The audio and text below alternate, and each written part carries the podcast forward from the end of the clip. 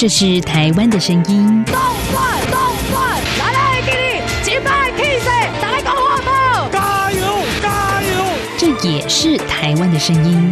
还有多少声音没有被听见？发噩梦的是遇到自己的朋友、自己一些队友是第二代。未来你打算在台湾定居吗？呃，可以的话当然定居嘛。这边怎么说也是一个民族自由的地方。每个人都有可能变成那少部分人。你没有公益，你不能维护基本的人权，那你就没有完全的安全。在这狂乱的年代，思考让我们自由，就要听晚报，听见新闻之外。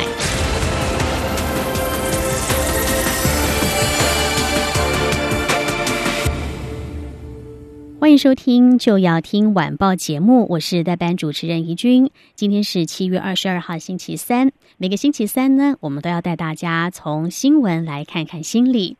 日本当红艺人三浦春马在日前轻生的消息，让不少人相当的震惊。而人前看似阳光开朗的笑容，背后是不是隐藏了一些说不出来的忧郁跟阴影呢？而我们在看这样的新闻的同时，除了感叹年轻生命的骤逝，还有哪一些是可以思考的？今天在电话线上的是中正大学犯罪防治系的戴生峰教授，来和大家看新闻、聊心理。戴老师您好，哎，怡君好，各位听众朋友大家好。刚刚过去的这个周末，知名艺人的骤逝让大家都会很不解哦。看起来这么阳光，为什么会想不开呢？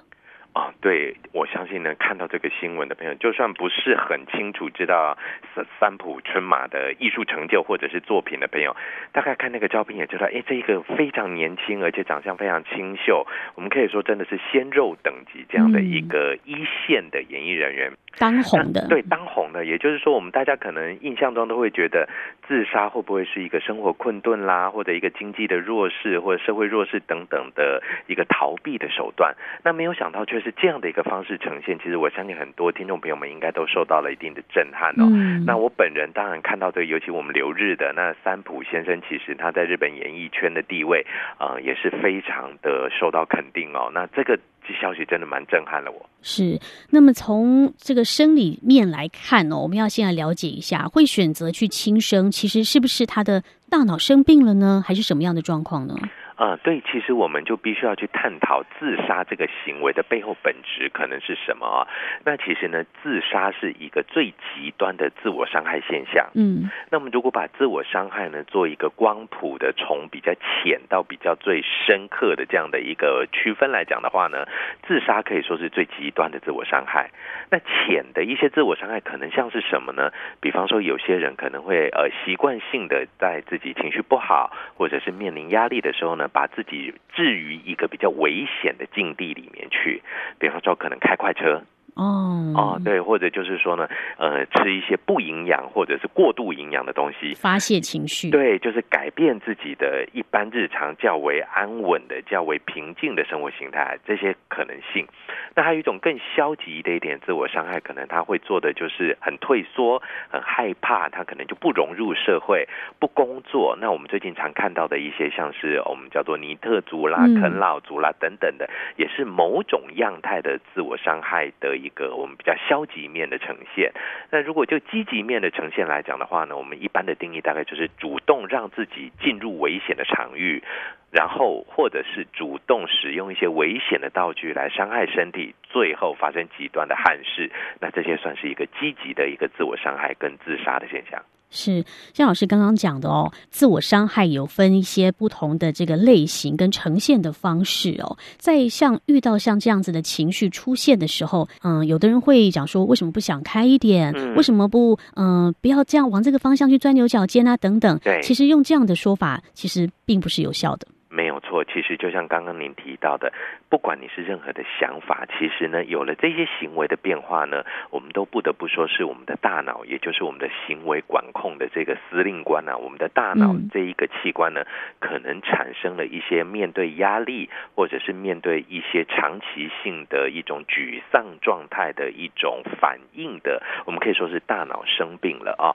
那其实我们大脑呢，本身是非常非常多的神经细胞的组合，那这些神经细胞非常奇特，它至少超过好几亿个细胞在我们这么小的一个空间里面。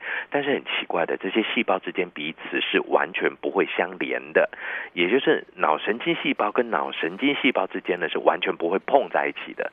这是一个很奇怪的现象，而这个不会碰在一起，那神经之间怎么互相联系、互相告诉彼此的一些讯息呢？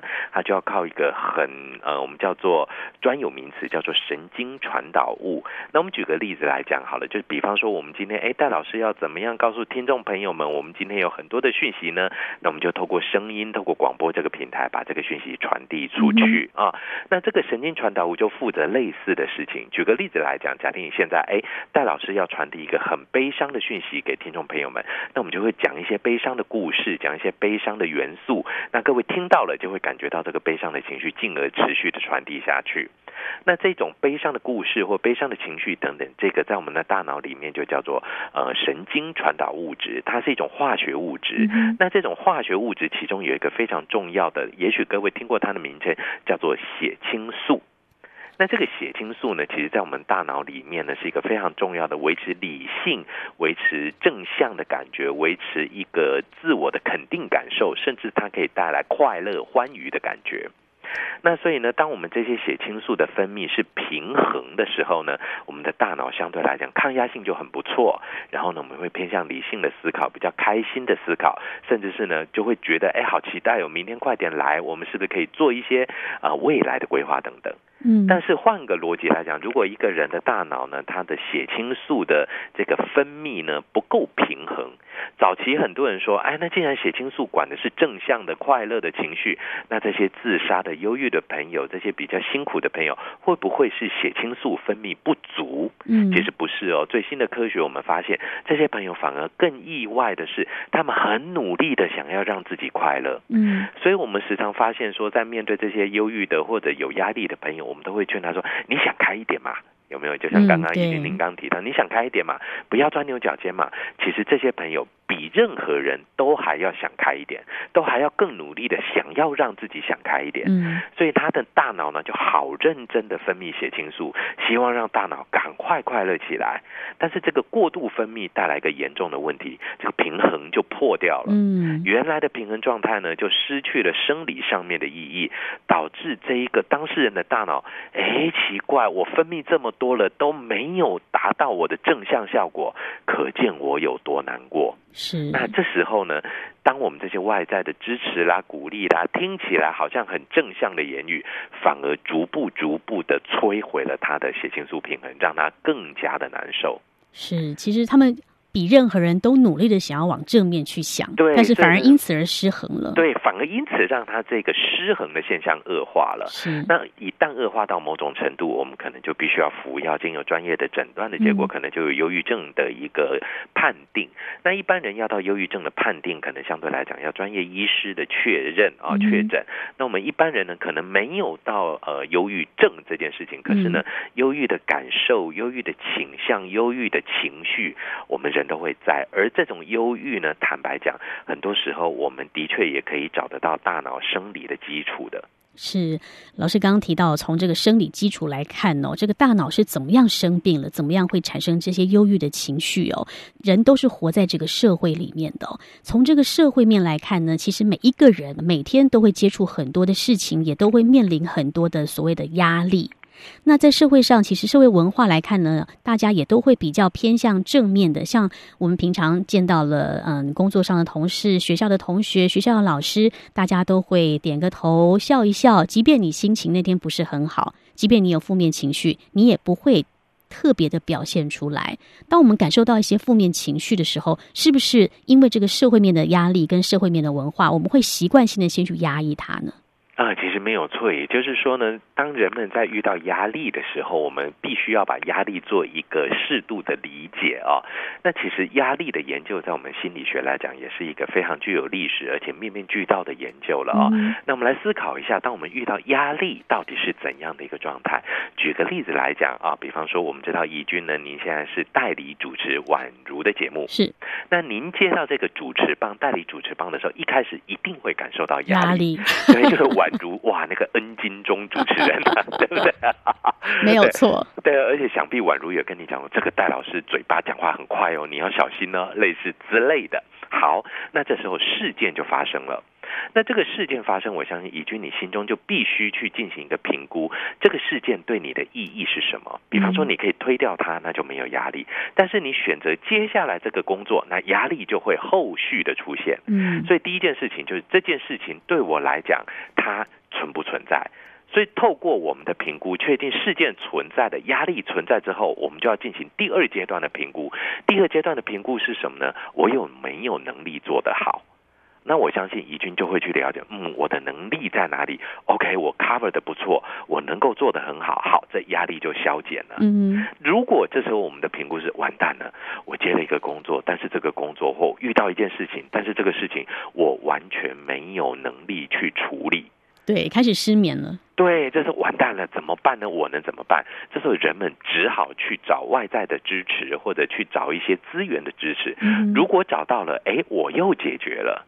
如果没砸到，没有找到的话，这个压力又恶化了，因为啊，连外在资源都没有，那我要怎么办呢？嗯，所以呢，其实我们人们在面对压力的时候呢，就像这样一层一层的呢，把我们的这种面对压力阴影的提防，把它越筑越高，把它越补越强大，这样子呢，我们才能够因应压力的来袭，有点像洪水的这种感觉。是，那但是呢，这个压力如果你不处理它，这个圣严法师就讲得好，面对它，接受它，放下它，处理，哎，处理它，放下它嘛，哦，那在这样的一个情况之下呢，如果你不处理它，压力事件永远都存在，所以他就会找到一个相对你比较薄弱的破口去突破它。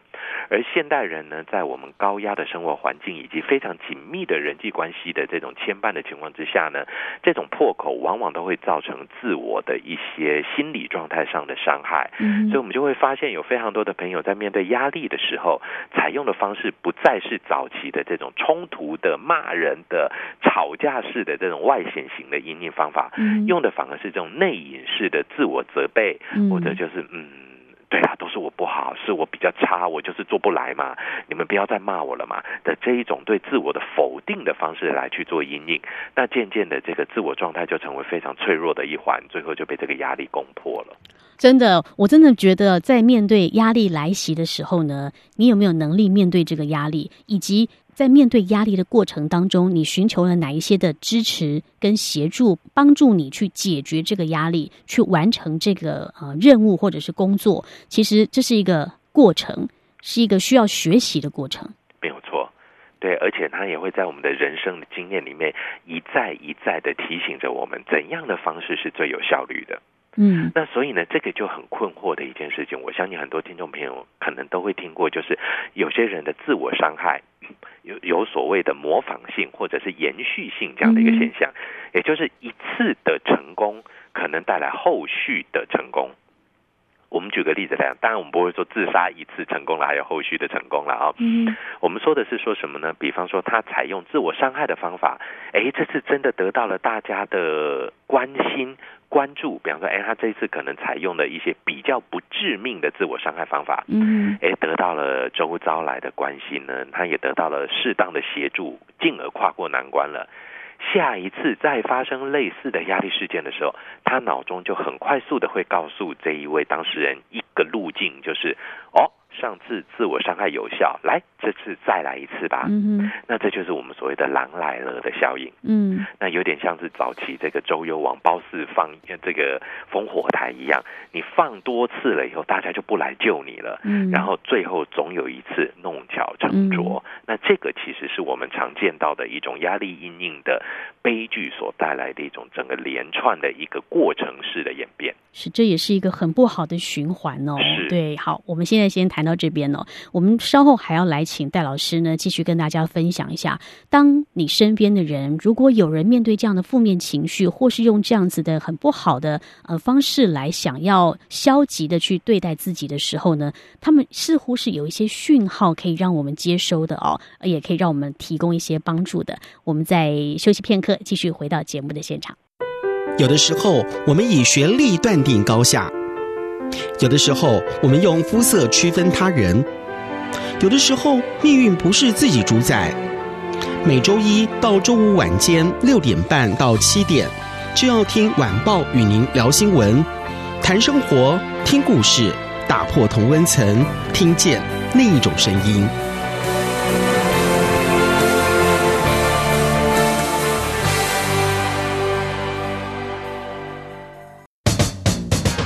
时事通，两岸安居第三周好礼多重送。听节目掌握两岸时事，两岸安居也关心在地大小事。只要您写下收听七月二十号到七月二十四号任一集节目五十字以内的感想，并提供您所关心的在地新闻五十字以内或转贴报道，把握在七月二十七号礼拜一十二点前寄到活动信箱。I n g at r t i 点 o r g 点 t w 或是三四九零三八五九三二 at q q dot com 就有机会参加抽奖。来信请附上姓名、地址及联络电话。本周将抽出三名幸运听众，可获得环保吸管哦。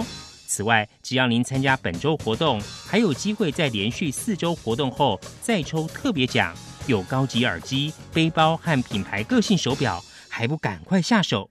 详细的活动办法，请上央广活动官网。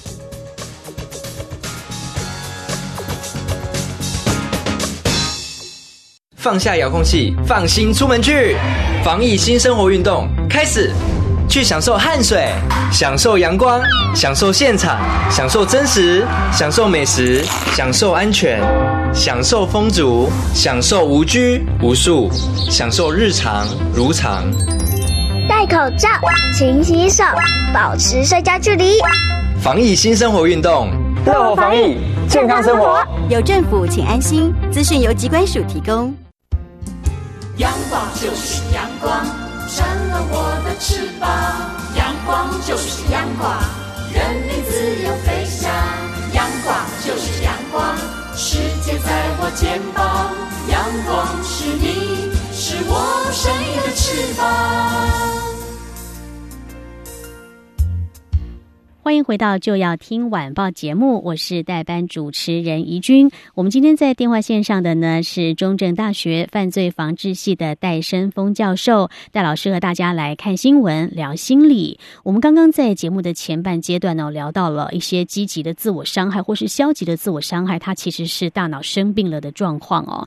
那么其实呢，这样这样的状况呢，各个年龄层都有可能会有吧。啊，有的啊，其实呢，我们发现这个自我伤害呢，是一个我们人一生都需要面对的一个课题哦。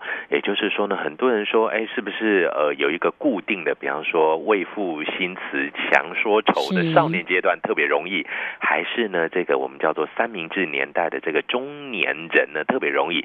倒是不见得。但是呢，自杀或自我伤害这样的一个状况呢，最容易被大家看到危险性的部分，来自于他跨年龄。层的伤害，也就是说呢，通常他会无声无息的夺走了这个家庭的一个经济中呃的一个重要的一个支柱啊。所以呢，举个例子来讲，爸爸或妈妈，那可能呢他下有小孩，上有高堂老父母，哎，这时候中间的中年的父母，这个爸爸跟妈妈，如果他自杀了离开了的话呢，整个家就崩解了嗯啊。所以这种呢，往往很容易会被看到他的伤害性。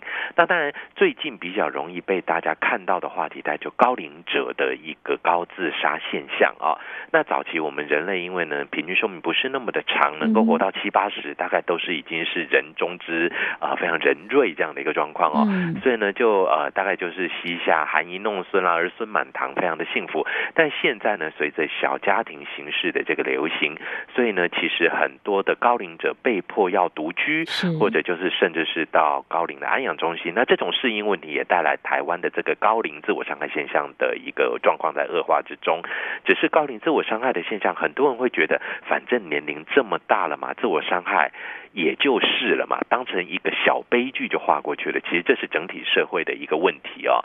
所以呢，就像您刚提到的，任何一个年龄层都是这一种自我伤害的高危险群的。所以呢，在我们的人生当中哦，虽然说人生有人说人生一下就过了，但是事实上七八十年、八九十年也是蛮久的一段时间哦。没有错。那在这个人生当中，难免我们都会遇到自己有负面的情绪，遇到了压力，不知道该怎么样解决，或者是身边的亲友们，我相信很多的听众朋友们身边也会有一些朋友或亲友们，他是有一些忧郁的情绪在的。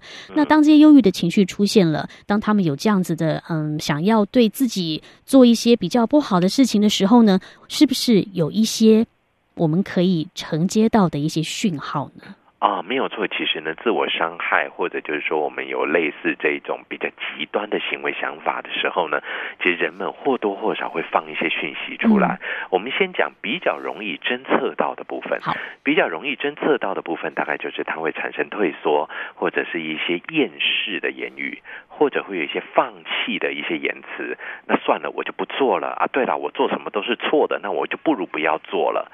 那这个部分其实呢，我们大部分的人敏感性都能够侦测得到哦。所以呢，相对来讲，这个部分我们把它称之为，虽然它是一个退缩式的一个发言，但是我们可以感觉到它似乎是一个比较容易去应对的一个方向。那另外一个部分就比较麻烦，另外一个部分呢，反而他会觉得，通常会在什么时候呢？在那一些已经有完美的一些自我伤害计划的人身上，因为他知道他自己即将遂行他的犯罪，他的这个自我伤害计划了，也就是我真的会死了。那其实对他来讲是一个轻松的解脱感，所以反而这时候你的这一位呃身边的朋友可能会显得非常的开朗，非常的乐观，因为他觉得我终于要解脱了。那但是这时候会有一些微小的讯号可以侦测，比方说他会交代自己亲密的东西要送给谁。嗯，那我们通常会有这一种呢，叫做遗物的这一种交代，或者这种遗嘱式的这种啊沟通方式哦，这些都是我们不容易侦测到，或者我们会觉得，哎呀，在东方文化讲这些很忌讳嘛。嗯，就当有人讲的时候，第一个反应就，哎，你不要讲了啦，你们那么开心吗？现在大家那么高兴，讲这干嘛？嗯，那其实这些微呃微小的讯号。我们都是感受得到的。那这些时候呢，我觉得我们可以进入呃，去多多的听他说什么。那我相信呢，这个部分会是一个比较好的一个介入方式。嗯，其实负面的情绪并没有错，嗯，那没有错的。重点是要看我们怎么样去接住他这样的求救讯号，然后跟他好好的沟通。老师，您觉得如果像身边的朋友有这样子的讯号出现的时候，我们除了聆听之外，有些需要注意些什么吗？呃，我相信呢，一个聆听这个部分，最重要应该是另外一个角度，我们叫做呢倾听。嗯，聆听跟倾听有点不太一样。聆听我们是一般的这种说辞，就是哎，大家来哦，我就坐下来听你说故事。而这边的倾听呢，反而是进入他的情绪，同理他的想法，进入一个更积极的倾听，往前倾的这个感觉哦，就让他呢更能够去感受到说，哎，我的问题有人愿意跟我站在一起。嗯啊，那这样的一个倾听的方法其实是需要训练的，而不是单纯的只是就是说，好啊，你讲啊，我坐在这边，反正我就听啊，我就我划我的手机，你讲你的，并不是这样子的一个单纯的听，而是呢，我们必须要适时的做回应，比方说，嗯哼，哦哦，你现在这件事情对你来讲产生了压力喽，嗯，这件事情是不是你觉得不好跨过去呢？我们可以用这样的一个比较简单的询问的方法，让他感受到我们在追着他的讯息在运作。让他的问题抛出来的时候，不会是我们比方说丢棒球，嘣丢出来没有捕手接球，嗯他就这样一丢出来，空空的就飞走了，就画上句号了。对，就画上句号了。这些都是一个我们必须要避免的现象所以是不是让他们觉得有人理解他们，这个很重要？啊、与其讲理解，不如讲同理。嗯哼，因为呢，我们如果用理解的话呢，很多人都会觉得有一句话又打掉了，你又不是我，你怎么知道我的痛苦？嗯，这句话就是理解的话语，但是呢，你要告诉他，我不是你，我不能理解你的痛苦的原因，但是我感受到你的痛苦，这个叫做同理。是。那有一个也很重要，我们刚刚讲有一些接收到这样的讯号，可以为这些朋友做一些什么样的倾听跟同理，让他们不会再继续往更极端的方向走。当然，还有更重要的就是医疗资源，对不对？没有错，是的，我们医疗资源这边是一个非常需要去啊、我们把握，同时呢，也真的要让各位听众朋友们能够很清楚的知道，如果我们身边有朋友需要求助，我们自己需要求助的时候，其实呢，现在我们不管是自我伤害防治各方面呢，我们的政府真的做了非常非常多的一些社会安全网的部件。当然，社会安全网一定有疏漏，毕竟它是网子。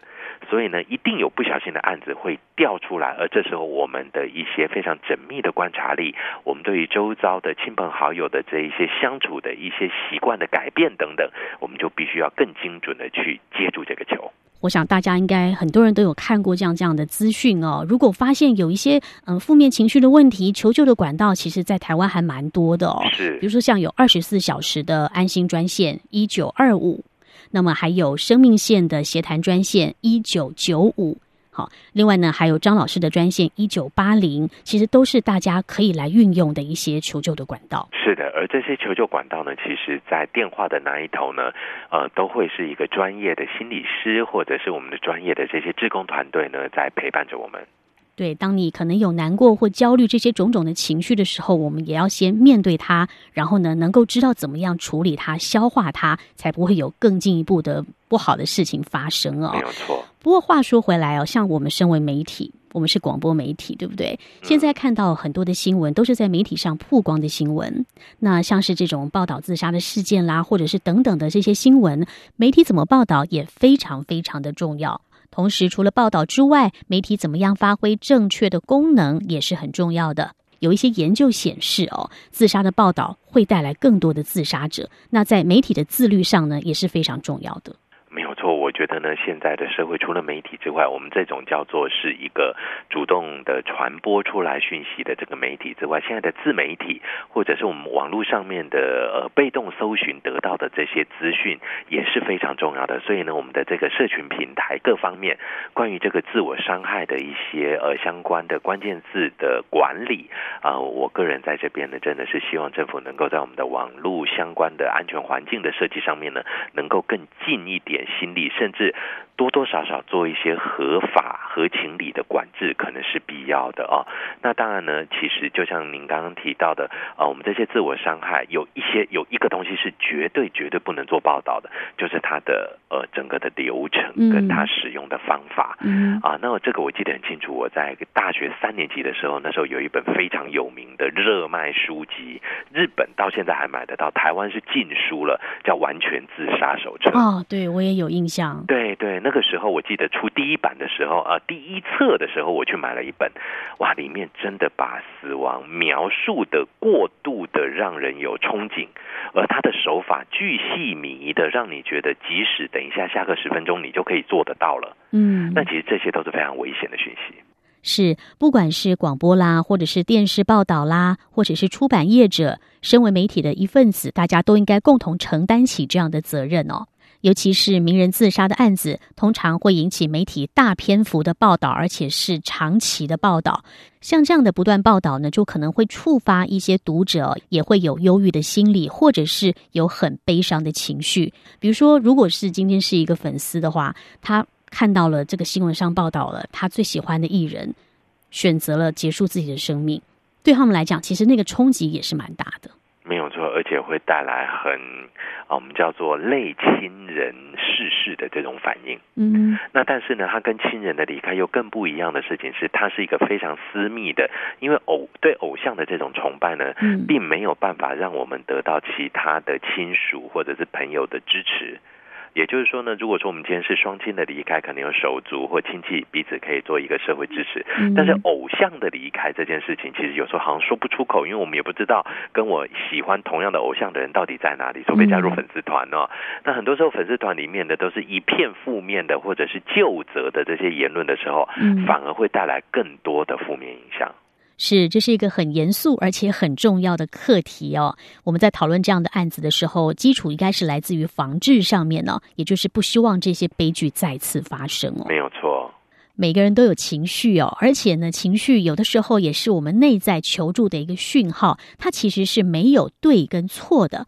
我们接纳自己的好与坏的情绪，也是我们需要学习的课题吧。